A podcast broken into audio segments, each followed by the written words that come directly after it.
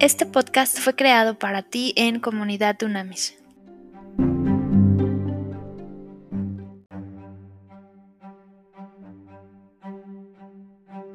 Trascendente y poderoso día, líderes de verdad. Vamos a estudiar otro útil y práctico principio contundente. Fíjate cómo la palabra de Dios es, directa. Fíjate muy bien. Segunda de Tesalonicenses 3, ¿ok? 10. Segunda de Tesalonicenses 3, 10. Ve, ve, que, ve que duro y a la cabeza, ¿ok? Abróchate los cinturones, agárrate la silla y ponte casco. Dice, cuando estábamos con ustedes, también les ordenamos esto. Si alguno no quiere trabajar, que tampoco coma. ¡Pum! En el 11.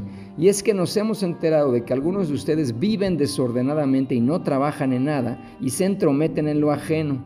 A tales personas les ordenamos y exhortamos por nuestro Señor Jesucristo que simplemente se pongan a trabajar y se ganen su propio pan. ¡Pum! Se acabó duro y a la cabeza duro y a la cabeza en la carta. Principio básico, las y los líderes de verdad, las y los líderes de verdad, obviamente trabajamos duro. Va de nuevo, las y los líderes de verdad trabajamos duro. Esto es importantísimo, ¿ok? No por ser un líder de verdad quiere decir que somos espíritu flauticos y que andamos caminando todos los días sobre el agua y somos unos iniciados e iluminados y estamos esperando a ver qué sucede, ¿no?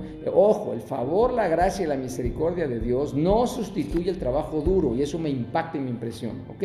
Yo he visto muchísimos, coachamos todos los días, muchísimos eh, jefes, caciques, líderes tradicionales, capataces, que hacen todo para no trabajar. Son muy hábiles, son muy inteligentes y no mueven, no mueven un dedo y luego se quejan de que las cosas van mal. Entonces es muy importante. O el otro extremo, alguien se siente tan espiritualístico y se siente ya casi en el rango de arcángel que cree que no necesita trabajar y que de repente se va a abrir el cielo y Dios le va a bajar un montón de cosas y le va a bajar una cuenta de banco y le va a bajar minas de oro, y le va a bajar felicidad y le va a bajar paz y le va a bajar... No, señores, la, la, la misericordia de Dios implica que somos salvos tú y yo por esa maravillosa cruz de Jesús y ese poder de la resurrección. Y a través de estudiar la palabra, trabajar disciplinadamente, podemos obtener un montón de cosas maravillosas que nos da estar dentro del pacto, del nuevo pacto, en esta maravillosa nueva noticia que es el Evangelio de Dios. Pero eso no implica, la gracia, misericordia y favor, no implica que las, las personas, las hijas y los hijos de Dios, cristianos sean holgazanes. Es importantísimo. Y déjame decirte que nosotros encontramos todos los días un montón de gente cristiana holgazana. O otra cosa que a nosotros nos molesta muchísimo, pero muchísimo es que no se hacen las cosas con diligencia y excelencia. No es posible que el crimen organizado trabaje más duro y que haga las cosas con más diligencia y, excelencia. No puede ser. A mí me desespera llegar a eventos, a muchas actividades que gracias a Dios nos invitan a dar conferencias, talleres, a dar consultoría, a escuchar. Y de verdad llegamos a veces a lugares donde hay hijas e hijos de Dios, se supone, hay cristianos, y es un desorden, es un desastre. Está de cabeza todo, hasta, sucio. O sea, no puede ser. Recuerda que la palabra de Dios dice que tú y yo debemos trabajar como si sirviéramos a Cristo mismo, no trabajamos para humanos. Y, la gente a veces cristiana está todo el día queriendo agradar a, los pastores, a los arcángeles, a los apóstoles de apóstoles y que no sé qué, y a los líderes. No, señores, señores, tú y yo hay que agradar, al único que debemos agradar es a Dios en el nombre de Jesucristo. Y eso es importantísimo. Y te lo voy a decir tan claro como esto. Tú dime en la palabra de Dios si no encuentras, cuando estás estudiando la vida de Jesucristo, si no trabajó durísimo. Nada más el Señor en tres años levantó el movimiento más grande en la historia de la humanidad. ¿Ok? ¿A través de qué? De predicar, de establecer el reino, de sanar, o sea, sanar enfermos, echar fuera demonios, enseñaba adentro, afuera del templo, oraba todo el tiempo, lograba un éxito tremendo en lugar de irse a celebrar y vámonos a Garibaldi a ver, a ver qué hacemos, se ponía a orar de inmediato y decía, oraba, pasó orando toda la noche, discipulaba todo el tiempo. O sea, en tres años logra detonar un mega movimiento global, donde hoy somos miles de millones de personas creyentes gracias al trabajo duro de él y la formación de un equipo de máxima productividad. Entonces no me vengas a decir que hay que ser espiritual flautico y que por favor la gracia de Dios sustituye al trabajo duro. No es cierto. Ok, acuérdate lo que dice Francisco así es que es maravilloso. A nosotros nos toca hacer lo posible, todo lo posible, y justo ahí es cuando Dios entra y hace lo imposible. ¡Pum! Es fuertísima esa frase, ¿ok? Entonces, muy importante que en toda la palabra de Dios se enseña claramente el valor del trabajo duro. O sea, no hay un lugar en donde se diga que hay que sentarnos y, y a ver qué pasa. ¿ok? A ver qué sucede. Es muy, muy importante esto, muy importante para seguir avanzando. Entonces Dios ha creado un mundo en donde la diligencia, ojo, la diligencia, la excelencia es recompensada, la holgazanería no. Importantísimo. Y de verdad te lo digo con el corazón en la mano y no quiero faltar el respeto a nadie. Me he encontrado con un montón de líderes religiosos que no trabajan, así de sencillo, y, se quejan y llegan y dicen, y es que no trabajan, su agenda es un desastre, no hay plan, no hay un plan estratégico, no es posible que yo llegue a, organizaciones espirituales, ¿no? que, que se dicen eh, religiosas, diría yo, y no tienen un plan, no tienen una estrategia. Estamos en fe, Señor, es decir, estamos viviendo de fe, Señor, viviendo de fe no es que es un holgazán.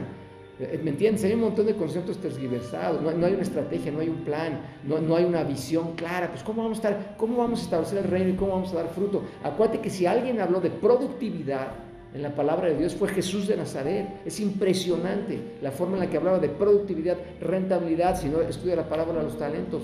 A ver si no Jesucristo es claramente enfocado a la alta productividad, a la máxima productividad. ¿Ok?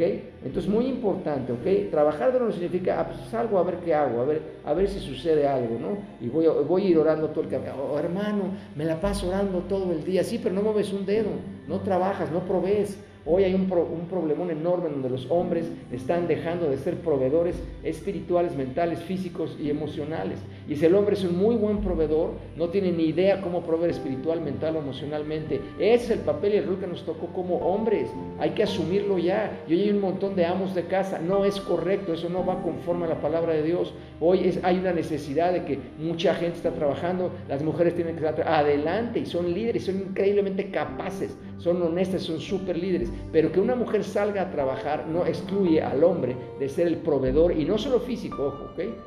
Nosotros estamos llamados a ser proveedores espirituales, mentales, emocionales y físicos de nuestro primer equipo, empezando por nuestro cónyuge y siguiendo por nuestra familia.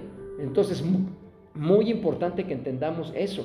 No se trata de ser macho, es decir, no trabajas a la señora. No, no, no, adelante, que se realice, que sea líder, que cumpla su llamado y propósito, pero no porque empiece a generar dinero. Ya ah, yo he encontrado un montón de amos de casa eso no es correcto, eso no es de Dios. ¿Ok? Necesitamos ponernos las pilas y trabajar. Y te lo digo claramente porque todos los días lo vemos nosotros en el coaching y nos duele el alma para esto. ¿Ok? O estoy estudiando todo el día la palabra de Dios, hermano y no mueven un dedo. Y por supuesto que no están estudiando la palabra de Dios porque su vida es un desastre y, hay, debe haber fruto. Si tú y yo estudiamos profundamente como líderes de verdad la palabra de Dios, va a haber fruto. Quiere decir que somos productivos.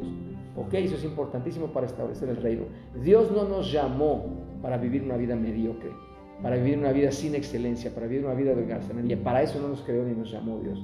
Es muy importante. Nosotros primero tenemos que encontrar ese llamado y propósito. Ahí lo hemos hablado mil veces. Vamos a hacer nuestra zona fuerte y de ahí vamos a ser invencibles. Y necesitamos trabajar y de ahí, ahí es donde vamos a complacer a Dios. Ahí vamos a honrar a Dios, ¿ok? Y nos vamos a aplicar conscientemente con todas nuestras fuerzas a que las cosas sucedan. Y vas a ver cómo se va a abrir el cielo. Y vas a ver cómo va a establecer el reino. Y vas a ver, eso es importantísimo para poder avanzar. Fíjate la frase que dice Spurgeon, está tremendo. Dice, nosotros confiamos y creemos que todo absolutamente depende de Dios. Ojo, pero trabajamos como si todo dependiera de nosotros. ¡Pum! Durísima y buenísima esta frase de Spurgeon, la vuelvo a repetir. Nosotros confiamos y creemos absolutamente que todo depende de Dios, pero trabajamos como si todo dependiera de nosotros. Bien, predicador de Spurgeon, bien. Y otro que dice Charles Kingsley. Charles Kingsley dice, gracias a Dios, hay que dar gracias a Dios todos los días cuando nos levantamos con un propósito claro, con un trabajo que realizar, con una acción que realizar. Nos guste o no nos guste, Dios sabe por qué estamos ahí, ¿ok? Y dice, el trabajo duro obviamente va a alimentar montones y a formar montones de virtudes y va a forjar nuestro carácter. Esto es importantísimo, El servir a Dios es trabajar duro también y el trabajo es una bendición que Dios nos da para poder realizarnos y para poder convertirnos en una bendición para la gente que nos rodea.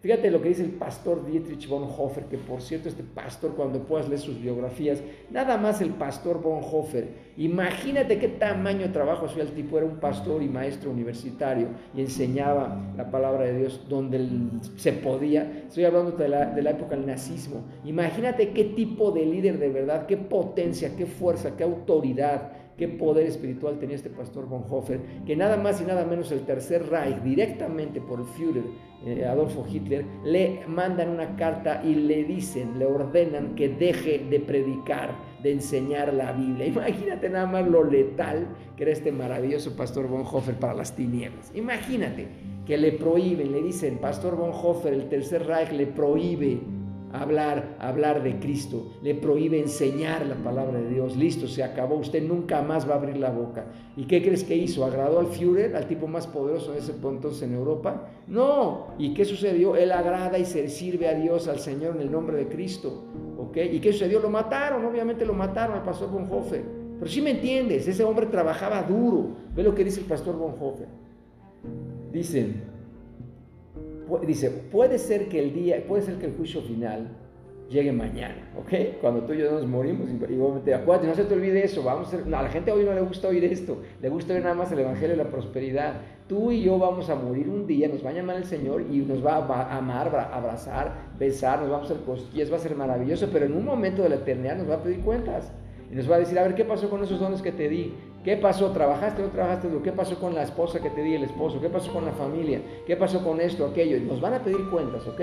Dice el pastor Bonhoeffer. Si mañana fuera el juicio final, ¿ok? Y tú y yo fuéramos llamados a cuentas, ¿ok?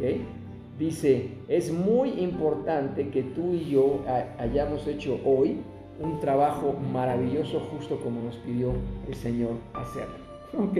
¿Por qué? Porque nadie tiene comprar la vida. Imagínate qué horror que te llame el Señor mañana y hoy holgazaneaste todo el día, no estableciste el reino, no anunciaste la buena nueva, no fuiste una bendición para las personas que te rodean como líder de verdad y mañana te llama el Señor. Qué horror, ¿no? Y Lord Martin, Luther King Jr., fíjate lo que dice. Dice, el mundo, ojo, el mundo no considera el trabajo como una bendición. Ojo, eh, ojo. El trabajo dignifica, no se te olvide, ¿ok? Dice, dice, dice el pastor también Martin Luther King, el, el, mundo no considera el trabajo como una bendición, ¿ok? Dice, y por eso el, el, mundo, la gente huye a trabajar y odia el trabajo. Qué poderoso. Dice, pero nosotros, que somos hijas e hijos de Dios, entendemos que estamos trabajando para el Señor. Por eso debemos de tener un corazón agradecido y hacerlo con pasión y entender que el trabajo es parte del llamado de Dios. ¡Pum! Bien, Pastor Luther King. Padre, en el nombre de Cristo en este momento, te damos gracias por la claridad de los principios que nos enseñas como líderes de verdad. En primer lugar, Señor, te queremos pedir perdón si hemos desaprovechado los dones maravillosos que tú nos regalaste. Porque esos dones los diste para algo y no solo para nosotros y para los nuestros. Lo diste para ser una bendición para todas las familias de la tierra. Te queremos pedir perdón si hemos desperdiciado el tiempo. Te queremos pedir perdón si, si hemos holgazaneado, si hemos sido apáticos, si hemos sido indiferentes ante las necesidades de la gente que nos rodea. Espíritu de Dios, te pedimos en este momento que tú confirmes, confirmes y nos reveles en nuestro corazón la importancia de trabajar como si te sirviéramos a ti mismo, Señor que no trabajemos para humanos, ni menos para cosas, no trabajemos para tener dinero nada más. Que trabajemos, que trabajemos y sea un medio para glorificarte, que la gente a través de nuestro trabajo diligente y con excelencia, tú seas glorificado y no necesitemos hablar ni dar bibliados a la gente, que simplemente a través de la convicción, el compromiso que tú y yo tenemos, podamos mostrar tu gloria, Señor. Y así la gente diga, ¿de dónde sacan ustedes pilas? ¿De dónde sacan esa buena actitud? ¿De dónde sacan? Es, todo eso positivo que traen adentro. Y le respondamos, es que nosotros trabajamos duro porque servimos al mismísimo Dios y único viviente, al Dios único viviente, al Rey de Reyes, Señor de Señores, que ha transformado nuestras vidas por completo. Gracias, precioso Señor. Te amamos y te bendecimos. Y esto lo hablamos, lo profetizamos, lo creemos, pero sobre todo lo vivimos, sabiendo que hecho está en tu nombre, Señor. Amén y amén.